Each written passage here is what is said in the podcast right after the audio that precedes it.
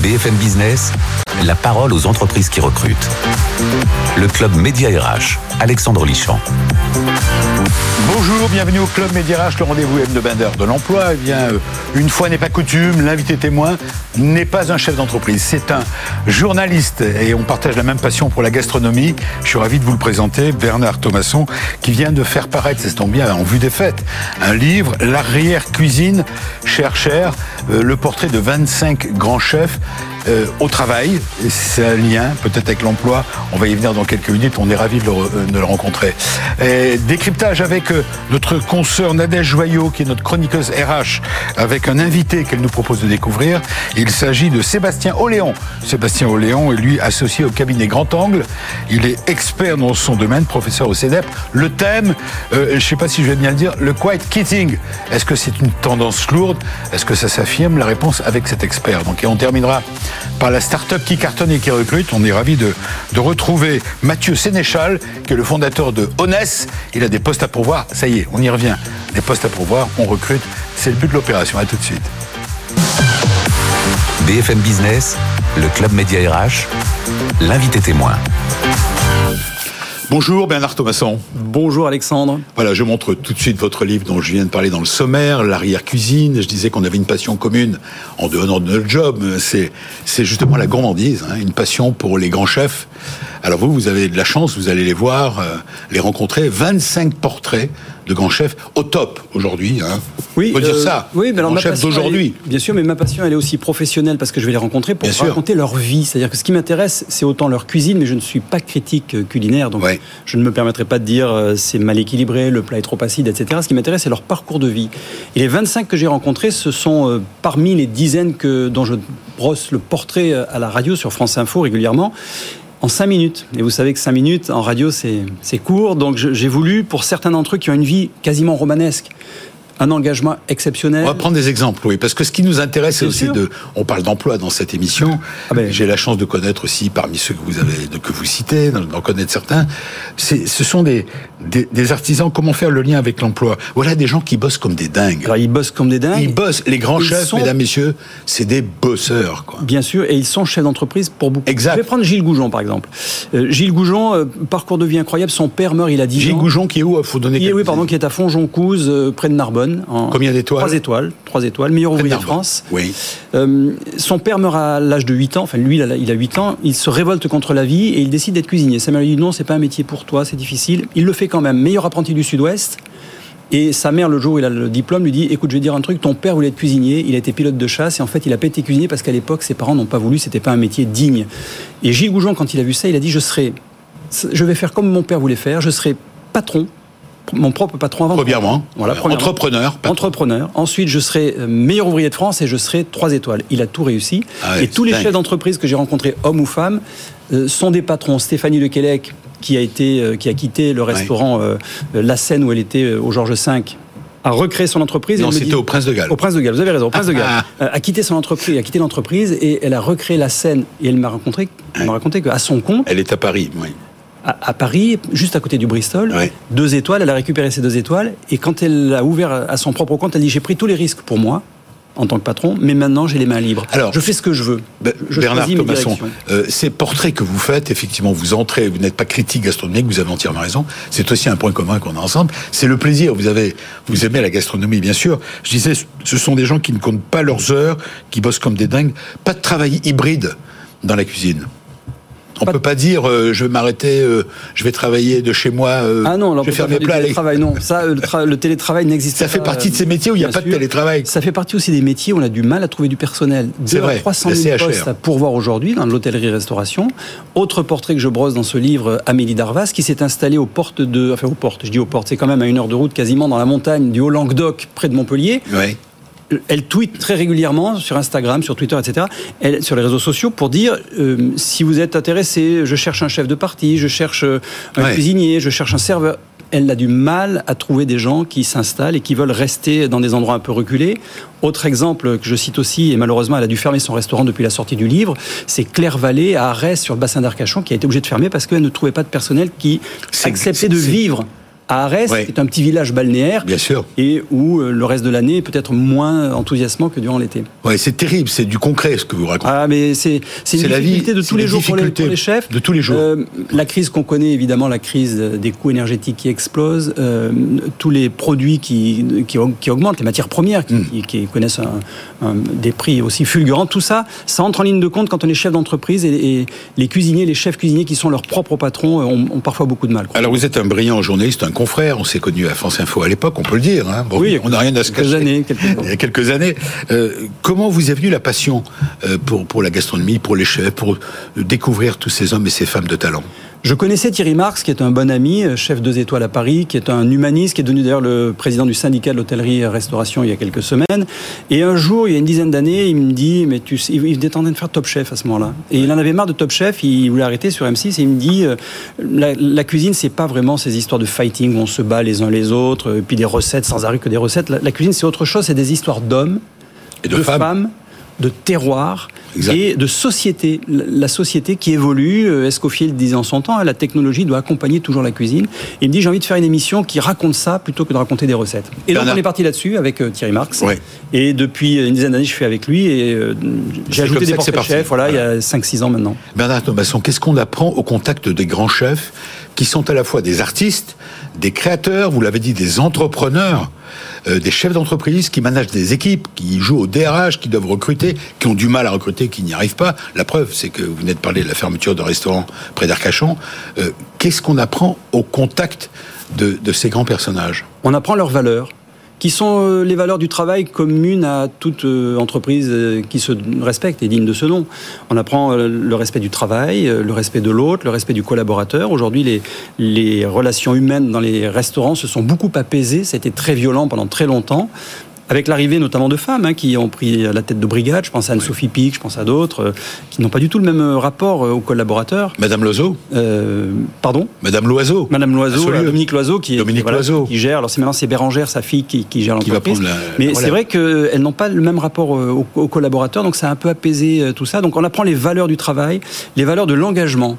Très souvent, ces chefs, ils me font penser un peu au, quand on a vécu la, la, la route du Rhum, ils me font penser aux navigateurs. C'est-à-dire qu'ils vont au bout de leur engagement pas au prix de leur vie forcément, mais vraiment, comme vous le disiez, ils, bossent, la chemise. Ils, bossent comme des malades, ils, ils, pensent à ça matin, midi et soir. Oui, d'ailleurs, c'est hallucinant. Dans votre livre, parmi les portraits euh, que, j'ai trouvés, de gens que je connais, je pense à, Guy Savoie, où il explique comment il est passé, on parlait de Bernard Loiseau, 1977, euh, il prend la suite de Bernard Loiseau euh, à la barrière de Clichy. À la barrière de Clichy. Voilà, et c'est là que et il se met à bosser, vous racontez, il bosse 12, 15, 18 heures par jour. Même plus que ça, oui. Il dort Pendant des mois. Il dort, il dort, 4-5 heures par nuit à ce moment-là. Il, dit, il le dit aujourd'hui, il dit j'étais fou, mais en même temps, c'est ce qui m'a permis euh, d'asseoir mon, restaurant, d'asseoir ma, ma, renommée, ma notoriété. Il, gagne sa première étoile, ensuite quand il s'installe euh, euh, rue Troyon, sa deuxième étoile. Mm. Mais en même temps, puisque vous parlez de, de Guy Savoie, c'est un type lui, il s'est engagé personnellement. C'est-à-dire que quand il a acheté rue Troyon, il a mis, euh, il, a mis ses, économies. Et là, quand il a racheté la, la, monnaie. de Paris, euh, alors qu'il était quand même bien installé, trois étoiles rue Troyon, il prend la monnaie de Paris.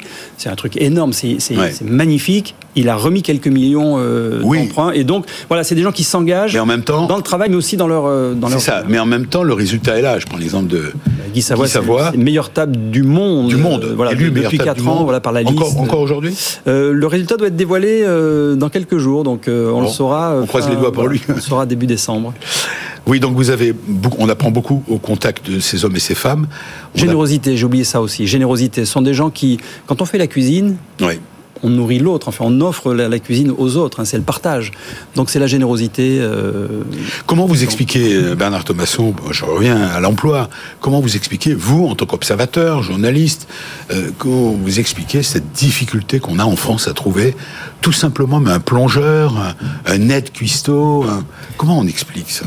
Il y a sans doute C'est quoi les salaires Ça manque de. Les salaires ont été augmentés de, 16 ou 20 là depuis, depuis la crise du Covid. Hein, donc les salaires ont augmenté. Euh, maintenant, la plupart des chefs aujourd'hui ferment deux, trois, parfois, oui, trois, trois jours par semaine. C'est-à-dire qu'ils ouvrent euh, soit du lundi au jeudi, soit du mercredi au dimanche, pour que tous leurs collaborateurs aient au moins trois jours de, repos de par repos, semaine. Donc les conditions sont plutôt bonnes pour travailler. Qui n'ont rien à voir avec les. Qui rien à voir encore quelques années. Sûr. Euh, je pense qu'il y a une tendance générale des jeunes qui veulent aller vite dans leur vie qui veulent tout de suite euh, avoir un bon salaire, euh, un peu de notoriété. Bon, les réseaux sociaux n'arrangent pas forcément la chose.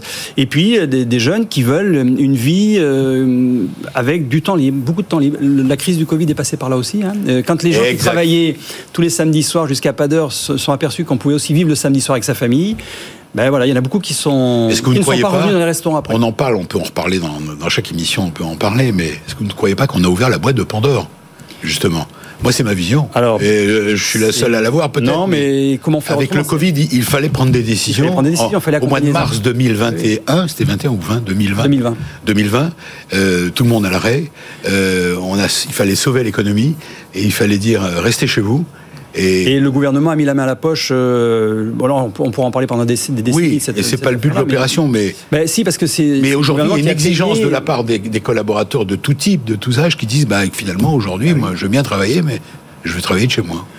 Alors en restauration, c'est pas possible, ça c'est sûr, mais je veux travailler pas trop longtemps, avoir mes trois jours par semaine, euh, ne pas finir à 18 heures le soir. Vie privée, vie professionnelle. Le problème de la restauration, mon cher Alexandre, c'est que ces gens-là travaillent quand nous, on en profite. Bah c'est le soir quand on va manger au restaurant, c'est le samedi midi, le dimanche midi, et les jeunes aujourd'hui, euh, voilà. Alors, je vous rappelle le livre de, mon camarade, de mon confrère, L'arrière-cuisine, c'est chez... Euh, Hercher et France Info, double édition, oui. Voilà, une belle édition. Arrière-cuisine, très beau livre. Avant d'arriver sous les feux de la rampe, ils ont fait beaucoup de passages dans les arrière-cuisines. Voilà, je vous montre, je feuillette, euh, et que je demande à Alban, je ne sais pas si vous allez voir. C'est un des plus beaux livres de cuisine que j'ai eu entre les mains récemment. Bravo, félicitations, je voulais euh, en vous envoyer un coup de chapeau pour ce magnifique livre et ces magnifiques portraits. 25 portraits de grands chefs. Il y aura un tome 2, j'en suis sûr. Vous restez avec nous, vous êtes journaliste. Bien sûr, bien sûr. Vous pouvoir agir. Je voudrais que l'on parle d'un sujet euh, d'actualité dans, notre domaine, dans les RH. C'est le quiet quitting. Alors, est-ce que c'est une réalité en France, aux États-Unis peut-être? Est-ce que ça s'installe? Eh bien, euh, notre chroniqueuse préférée, Nadège Joyeux, a une idée d'inviter un expert, Sébastien Oléon. C'est décryptage. BFM Business, le Club Média RH, décryptage RH. Bonjour Nadège. Bonjour Alexandre. Alors, qu'est-ce qui se passe Un petit peu moins glamour comme sujet, hein, le royal cooking par rapport à nos grands, grands chefs de la cuisine. Figurez-vous Alexandre que, bon, c'est pas un mystère, le travail devient, beaucoup moins structurant qu'il le fut un jour. Alors, le Covid, après, après le Covid, un Français sur trois, un salarié sur trois a décidé de changer de mode de vie, de changer surtout de plan de carrière.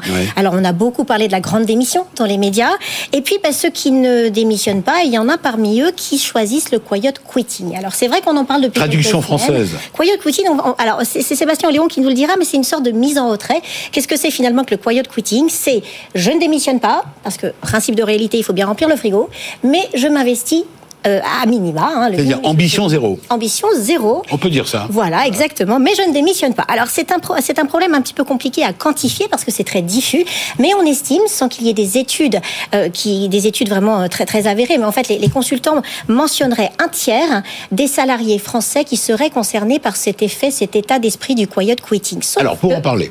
Pour en parler, nous avons donc Sébastien Oléon qui est spécialiste du travail et des organisations. Bonjour, Bonjour Sébastien Oléon, associé du cabinet Grand Angle Consulting et professeur au CEDEP.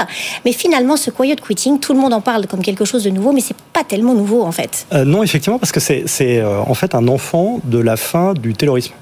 C'est-à-dire qu'après la Deuxième Guerre mondiale, euh, on vous demandait de faire un peu comme dans les brigades de cuisine, vous aviez exactement ce que vous deviez faire, une succession de tâches qu'on appelle segmentées, séquentielles, et puis des gens qui contrôlaient la qualité et les délais. C'était le taylorisme. Ça, c'était la définition qu'on peut donner du taylorisme. Et puis, euh, avec euh, l'ouverture des marchés, les exigences des clients, la complexité des produits, on a dit aux gens, il n'y a pas juste des tâches à faire, il y a des objectifs à atteindre. Et pour atteindre des objectifs, on ne peut pas dire tout le temps aux gens exactement ce qu'ils doivent faire. Et donc, on s'est dit, ils ont plus d'autonomie, mais ça nous fait peur, donc on va les contrôler. Et on s'est rendu compte que dans beaucoup d'organisations, la mise en place systématique d'autonomie, mais de contrôle de l'autonomie, crée une contradiction majeure qui faisait que les collaborateurs vous disaient attendez, vous me demandez tout et son contraire, je vais faire strictement ce qui m'est demandé. C'est ce qu'on appelle la démission silencieuse. C'est-à-dire, je suis là pour faire le minimum minimum, ni plus ni moins. Et ça existe depuis donc l'après-guerre. Et en même temps, on a un point de bascule avec le Covid, on a une véritable accélération aujourd'hui de ce phénomène. Oui, parce que le Covid a fait exploser ce modèle. Du jour au lendemain, vous, l'avez vu euh, dans la restauration, mais les gens se sont retrouvés à devoir faire le job en étant soit cantonnés chez eux et travaillant en distance, en continuant à faire des activités sur site, hein, il fallait ramasser les poubelles, etc. Et à ce moment-là, les gens ont retrouvé de l'autonomie. Et on peut toutes et tous constater que euh, le monde ne s'est pas arrêté alors qu'on avait ce confinement imposé. Et donc, les collaborateurs et collaboratrices qui rêvaient d'avoir plus d'autonomie en ont fait l'expérience de façon efficace. Et à la fin du Covid, on les fait Oui, revenir. c'est comme M. Jourdain, sans le savoir, on s'est mis à. on a fait, voilà, c'est- vous pouvez dire, Voilà. on, a, on on fait de l'autonomie sans le savoir et on l'a On retrouvé. l'espérait, on le souhaitait, c'est arrivé. C'est exactement même ça. démontré Grâce à la que les grâce à la collaborateurs, les salariés étaient même très engagés. Absolument, les salariés, les étaient très engagés. Et après cette crise, alors que on était on n'imposait plus notamment des fonctionnements en télétravail, etc. On a dit aux gens, bah écoutez, maintenant il faut revenir au travail, il faut revenir au boulot, presque comme si on n'avait pas travaillé pendant le confinement, ce qui était Ouais. totalement faux. Et donc Et là, cette notion de retour au travail, c'est terrible. Parce que ça voulait dire que ceux qui étaient en, en confinement ne foutaient rien, quoi. Exactement. Il faut casser cette idée que il y a deux, deux idées à casser. C'est de dire si on est chez soi, on travaille pas. Et j'oserais dire, quand on est au bureau, c'est pas non plus la certitude qu'on travaille. hein, vous savez. On a un peu plus contrôlé, peut-être. Donc finalement, ce Covid, enfin ce Covid, plutôt le télétravail qui a été obligatoire pendant le Covid, a été libérateur, ça a libéré les énergies. Et puis aujourd'hui, on a l'impression qu'on revient à des pratiques un peu d'avant-guerre, d'avant-crise. Quelles sont ces, ces démarches, en fait, ces, ces attitudes des entreprises qui sont mortifères? Bah, non seulement on revient à cette pratique, mais même elles sont accentuées. Par exemple, on dit aux gens il faut revenir au travail, Ouais, exact. sans leur expliquer en quoi venir sur un site est plus efficace que effectuer une tâche qu'on pourrait faire à distance. Et donc, euh, venez faire deux heures dans les transports pour faire la même chose au bureau. Au passage, on a transformé les bureaux, qui étaient des lieux de vie, en lieux de passage. Hein, maintenant, vous arrivez, vous n'avez pas votre bureau avec les photos, vous allez dans votre casier de piscine, il faut trouver où est-ce que vous allez aller travailler, c'est quand même pas très engageant. Ouais. Ensuite, euh, Ah, Mais ça, c'est pas une caricature. Ah non, c'est le une réalité. c'est pas Le- du tout une caricature. le, le, le Vraiment. c'est la réalité. Dans les grandes Je suis là pour organisations, ça, hein, je suis là pour. Non, non, mais non, vous avez raison. Alexandre. mais Je précise que tout ce que je raconte s'applique aux grandes organisations, hein, pas aux organisations aux tailles euh, humaines dont parlait Bernard. Mais donc, dans ces grandes organisations, vous avez créé des lieux impersonnels de travail. Vous avez rebureaucratisé Exact. Le travail. Vous voyez, par exemple, nous, on a des gens qui nous disent, bah, à la fin de ma journée de télétravail, il faut que je fasse un reporting de ce que j'ai fait dans ma journée de télétravail. Vous imaginez bien en plus que vous n'avez aucun moyen de contrôler ce que les gens mettent dans le reporting, donc ça ne sert à rien. Et puis enfin, on a surtout, comme toujours, demandé aux managers intermédiaires de mettre ça en œuvre sans être aidés pour le faire. Bernard Thomas. Oui, mais du coup, moi, la notion de contrôle a disparu par rapport à ce que vous racontiez au tout début, Sébastien. C'est-à-dire Ouais. qu'aujourd'hui, euh, il y a de l'autonomie, mais il y a moins de contrôle. Bah, en fait, dans la réalité, ça, ça a été pendant la crise Covid. Ouais. Mais aujourd'hui, beaucoup d'entreprises s'appliquent à remettre du contrôle, car alors qu'elles devraient avoir confiance dans la capacité, capacité pardon, des collaborateurs à faire, ils l'ont fait pendant le confinement, elles ont une défiance par rapport au fait que les gens travaillent réellement quand ils ne sont pas Alors, Alors, d'où vient cette défiance? Elle est structurelle. Elle- Quasiment elle- psychanalytique. Elle est c'est presque en psy. fait, de- ouais, le c'est un schéma mental. Loin ne travaille C'est un schéma mental. Vous n'avez qu'à regarder, en fait, Bernard, en fait, quand le, un, un collaborateur pose une journée de télétravail le vendredi. Ah ouais, bah, c'est sûr. euh, C'est un week-end week-end avancé. Et ça, c'est- très caractéristique de nombre d'entreprises. Alors, on- vous, vous nous avez bien présenté les causes.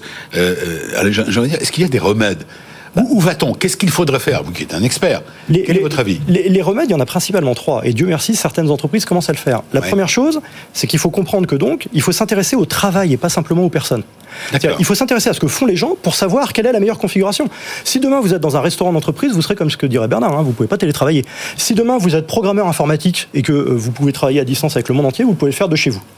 La deuxième chose, c'est qu'il faut quand même que les gens reviennent sur site, mais dans ce cas-là, il faut leur donner clairement les raisons et les moyens de créer un bénéfice de la présence sur site. C'est bien de dire aux gens qu'il faut socialiser, par exemple. Je vous rappelle qu'avant la crise, les gens socialisaient pas, ils faisaient des, des pots, des after-work, euh, c'est-à-dire que l'organi- le- le- les organisations n'organisaient pas le temps social. Ouais. Aujourd'hui, il faut organiser cette socialisation. Et enfin, il faut surtout aider les managers, parce qu'on a beaucoup parlé de contrôle. Il y a des bureaucrates intermédiaires qui font du contrôle, parce que c'est Ça, ce qu'on leur a demandé de faire. Ça, c'est nouveau Non, ça a toujours existé. C'est- un héritage aussi du fonctionnement Ouais. taylorien qu'on essaye de remettre sans cesse.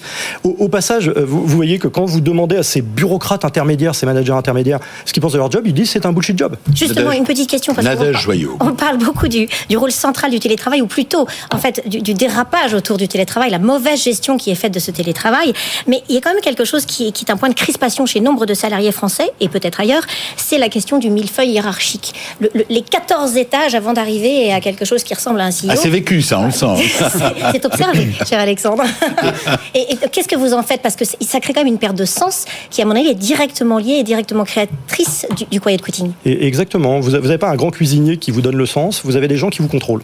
Or, ces gens se On rendent en compte revient que- au flicage et au contrôle. Ouais, c'est du flicage. Mais ces gens se rendent compte que ce flicage est inefficace. Euh, les, les travaux sur le bullshit job le montrent. Il faut les aider à passer non pas au contrôle, mais à l'accompagnement des collaborateurs dans l'organisation effective de leur travail. Donc reformer tout les managers intermédiaires. En tout cas, les Il aider. Il y a une nouvelle donne. Une nouvelle donne qui dit nouvelle donne, 2023. dit nouvelle organisation.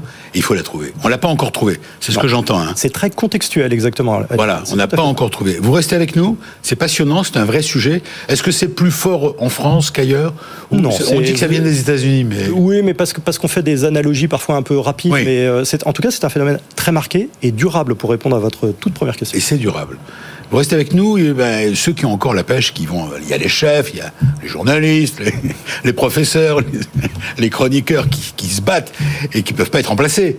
Mais il y a aussi des start-up et des gens qui mettent les mains dans le cambouis. C'est pour ça qu'à chaque fois, à chaque semaine, on donne un coup de pouce à une start-up euh, RH qui cartonne et qui recrute. Voici la start-up du jour. BFM Business, le club Média RH, la start-up qui recrute. Et c'est la start-up qui recrute surtout, ce qui nous intéresse, parce que sur BFM Business, bien sûr, c'est la chaîne ouverte aux start-up. Nous, c'est notre angle, c'est l'emploi. On est ravis de recevoir, de vous recevoir, euh, Mathieu Sénéchal.